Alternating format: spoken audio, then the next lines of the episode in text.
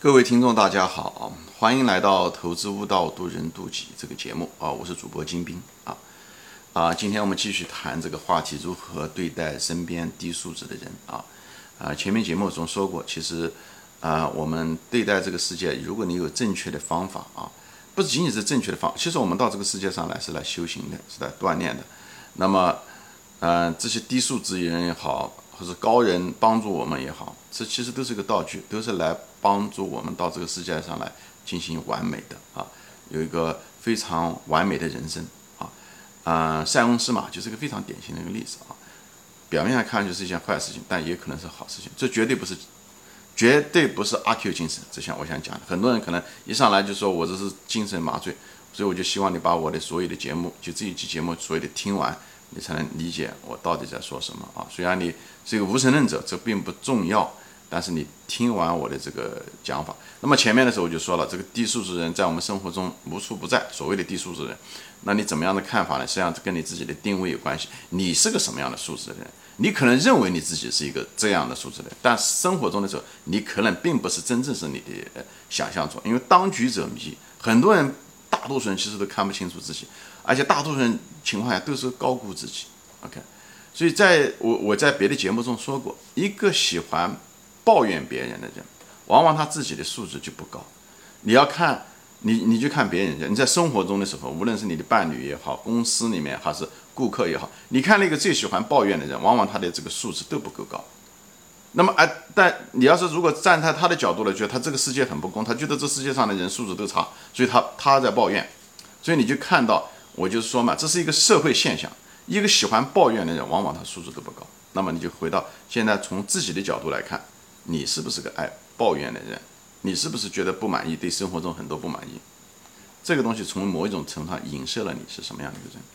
你乐意承认也好，不乐意承认也好，还有你对别人的批评，你是怎么样的对待的？你就看别人，如果一个别人喜欢，嗯，这个人他不愿意接受批评的人，往往这个人的素质都是有限的。素养有限，素质有限，那么你就在想，你是不是很乐意接受别人的批评？别人批评的时候，你第一个感觉是什么？嗯，你是跟别人争呢，还是为自己辩护呢？还是说你也不怎么样，你凭什么说我呢？还是忘掉了那个人讲话的时候批评的内容呢？所以这些东西都是选，都是，就是你自己如果真的无法定位自己的时候，通过这些现象，你基本上可以给自己。画个图出来。你如果真的不知道，你问问你自己的父母，或者问问身边的伴侣，就是比较近的朋友，他很可能给你一些反馈。那些反馈也许你听起来不是那么愿意听，但是他基本上描述了你是什么样的素质的人。只有在这种基础上的时候，你才能谈到你身边的这些素质低素质的人是不是影响了你。就像地狱一样的，地狱里面全是魔鬼。那么魔鬼不要抱怨魔鬼。明白我的意思吗？并不是所有的人都在抱怨，魔鬼就是所有的人，他们之间互相争斗、互相吵吵，就是这样。我就举这些例子、这些现象给大家总结一下子。当你认识这个世界的时候，你首先给自己一个自我定位和自我认识，这需要花时间的。你只有自己定位了自己，你才知道你是什么样的层次的使用者。我前面介绍了那四个工具，对吧？你跟低素质的人的时候，对吧？这也是人生的，嗯，跟所有的人打交道的都是这四个策略：抗争、抗不争功不过、规避，啊，躲不起就斗不过你，我都能躲得起，对吧？还有一个就是呢，既然躲不过去，我就接受，对不对？很多婚姻就是接受，啊，但是接受有很多层次啊，我就不展开说了。还有一个就是，我不是被动的接受，我是改变。这种改变的时候，不是想试图去改变别人。而从先从自己改变，好吧？所以呢，我下面的节目呢就开始说这四个策略，好吧？我们从第一个开始，抗争。抗争呢，讲白了是最符合人性的，对不对？你欺负了我，我就把他以牙还牙，对不对？你做的这个事情过分，我也那个。你既然动口骂了我，那我也骂你。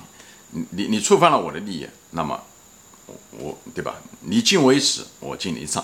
你如果动了我的胆呃奶酪，我也对你不客气，对吧？这是天经地义，是公平的。所有的人，大多数人都这么想的，孩子也是这么想的。所以小孩子真的比较厉害，也就这个一个人触发了这个这个争斗以后，就变得越演越大，就是这样子的。但是争斗是一个最符合人性，却是最糟糕的一个策略。我举个最简单的一个例子啊，不知道哪一位那个名人说的，我不知道是鲁迅说的还是谁说的。他说，呃，还是法国的一个作家说的。他说，如果一个疯狗对面迎面走过来，OK，你是让他还是不让他？你肯定是让他。或者是一个疯狗咬了你，难道你还得回过头来咬那个疯狗吗？他讲的就是这个意思。对呀，他咬了你是伤害了你啊，你是受害者，你咬他这样子你是得到了公平了，但你却把自己降低了自己的格位啊。以后别人看到的时候就觉得是两个疯狗在互相咬，不是吗？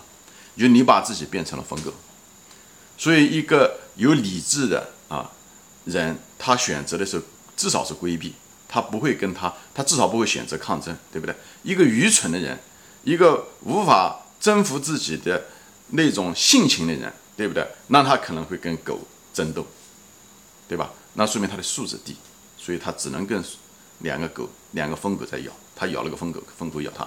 就像那个地狱里面的魔鬼是一样的，你就把自己变成了魔鬼。所以我在这地方，我并不是说大家不抗争，我只是说，当你使用那个工具的时候，你要小心那个工具的副作用。讲的是这个意思，好吧？所以呢，在这种情况，我就这就不展开说了，因为大家的道理都明白，所以我就不谈这个工具了，就是抗争。比方说邻居吵了你，你去敲门跟他吵，跟他争，你解决了问题了吗？邻居还会继续吵，他很可能吵得更厉害，他来为了泄愤。你你当时跟他吵了以后，你认为你解决了问题吗？你回家的时候可能更生气，因为他讲了很多更伤害你的话，或者甚至你们俩打起来以后，嗯，别的所有的邻居、社会、警察都来了以后，他看了，你觉得别人能分得清楚谁有理谁无理吗？你就把一天到晚把嘴讲干了，人家不一定，也许人表面上同情你，但人家怎么看呢？这个人素质这么低，你跟他俩吵有意义吗？别人把你看低了。所以我不是说单纯的说这个抗争这个东西没有用啊，我只是说抗争这东西有副作用，大家谨慎使用这个工具啊，这个策略，好吧？那么第二个相对来讲比较高一点的是什么呢？就是规避，对吧？这个狗咬了我，我离它远一点；这个狗过了，疯狗过来了，我离它远一点，对吧？采取这种规避的一种方法。那么这种规避的方法表面上看上去呢也不错，但是呢很多东西你是规避不了的，对不对？很多东西规避是有代价的，对不对？比方说离婚，对吧？也是一种规避。我我跟你两个相处在在一起没办法，对不对？公司对我不好，或者员工嗯跟老板处不来，我离开，这是大多数人采取的很多的策策策略，对不对？对不对？我斗不过你，我躲得起你嘛，对不对？邻居弄得不好，我搬家，对不对？这也是可以的。对，当你比较你的比较弱，或者是说你这个使用者的你这个能力层次不够的时候，就像。什么工具配什么样的人，就这样，就像那个关公，他你用用那个青龙偃月刀，他能够拿八十斤，不是谁都能拿得了八十斤的。你如果拖个，你如果上去拿个八十斤的东西的时候，那你就是使用不当，你是使用者跟工具不配套，最后你拿那个八十斤，你什么都嗯战斗不了，最后被人宰杀。所以一定要知道自己的定位，知道自己是什么样的人很重要。当然，你的随着你的年龄，随着你的经验，你的使用者的层次也可以上。上上去对不对？你以前可能只能拿二十斤，最后能能拿四十斤，最后能拿八十斤，对不对？这是有可能的。但是这是我就说人生是个修行，就在这地方。那么我讲的第二个武器就是所谓的规避，对不对？当这规避要求的就稍微高点，你至少要控制住自己的那种性情，对不对？不能够过于呃，对不对？意气用事，对不对？不能匹成匹夫之勇，对不对？所以你的时候要要忍耐住，对不对？忍耐住。那么，嗯。但是呢，你是采取的是一种什么呢？是一种规避，对不对？就躲开离婚也好，离开公司也好，搬家也好，都是这样子。但是这些东西啊，表面上看上去啊，离婚解决了你这个问题，你再也不需要跟这个人相处，不需要整天吵吵闹了啊。但是实际上，我个人认为啊，这就是我的信仰，所以这个东西，我认为信仰很重要，就在这种。大家有兴趣可以看人生的这个信仰。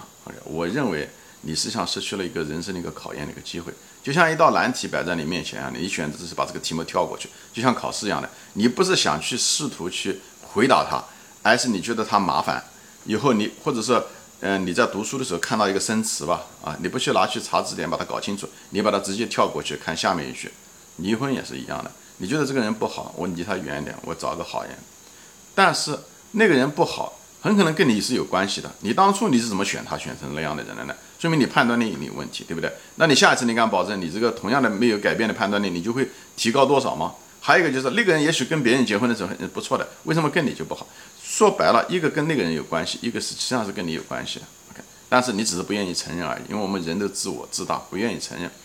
而且同时呢，我们也不愿意去面对生活中的这些难题困难。我们也许试图问过吧，但是我们更多的很多人采取的是抱怨，抱怨以后，抱怨的结果就是最后就失去了这个机会。你真正没有把那个题目做对，你没有花时间去把它，最后的结果什么呢？那个题目还会回过的，就像学习中一样的，那个生词你把它跳过去了，你下次还会遇到那个生词，啊，那个拦路虎还会在你面前，就像一样的，你在将来生活中的时候，你可能还会遇到这个问题。或者你换了一家公司的时候，你可能还会遇到这样的同事，因为什么？你从来没有学会去面对他，去解决怎么样的对待这种同事，或者是等怎么样对待这种老板。那么迟早有一天，你可能还会遇到这种老板。你即使是这一辈子没有遇到，你下一辈子可能还得要需要遇到。当然，有的人不信不信无神论，那我就不好说了。OK，我认为。你这一辈子没有完成的功课，或者你这个时期没有完成的功课，那个功课下次还是还会找到你。你至少从三年级升不到四年级，你这一辈子，这个哎，你个是是这个第一次婚姻不行，第二次婚姻很可能还遇到同样的问题。我想离过婚的人，多多少少都有这方面的体验。虽然我本人没有离过婚，但是我有很多朋友，嗯，特别是离婚次数比较多的人，往往并不是他对方老是运气不好找错了人。而是他本人的那个毛病没改，所以他老是婚姻失败，就在这个地方，往往就是对自己认识不清了。说白了，纠错能力差，就是这样子的。所以我就在这地方就说一下，就是规避有的时候不一定是好方法，当然规避总比抗争要强。在大多数情况下啊，我不是说抗争一点用没有啊，有些情况下是需要抗争，但是大多数情况你在抗争之前，你要想你的对象是什么样的人啊，你值不值得这样的抗争，这很重要。你得到什么啊，给你损失什么，规避也是一样的，所以在这地方规避，大家不要自动的去规避。所以你如果没有弄好，你没有把自己的自身的问题解决，你下一辈子的时候，所以认为什么人有轮回，我就认为你那个三年级没做完，你四年级升不上去，所以你只能待到三年级，或者你，对吧？你小学没有毕业，你只能你那些题题目就没有解决，哎，你那种耐心、忍耐这些东西都没有解决。OK，你跟一个很素质很低的人要求最大的一个东西就是要有忍耐。和耐心，这一点非常非常重要。你如果缺乏这个忍耐和耐心，说白了就是爱。你这些东西没有，你下一辈子的时候，你还得继续来，你还得继续来，直到有一天，你真的解决了这些问题的时候，你就可以了，好吧？今天就说到这里，谢谢大家收听，我们下次再见。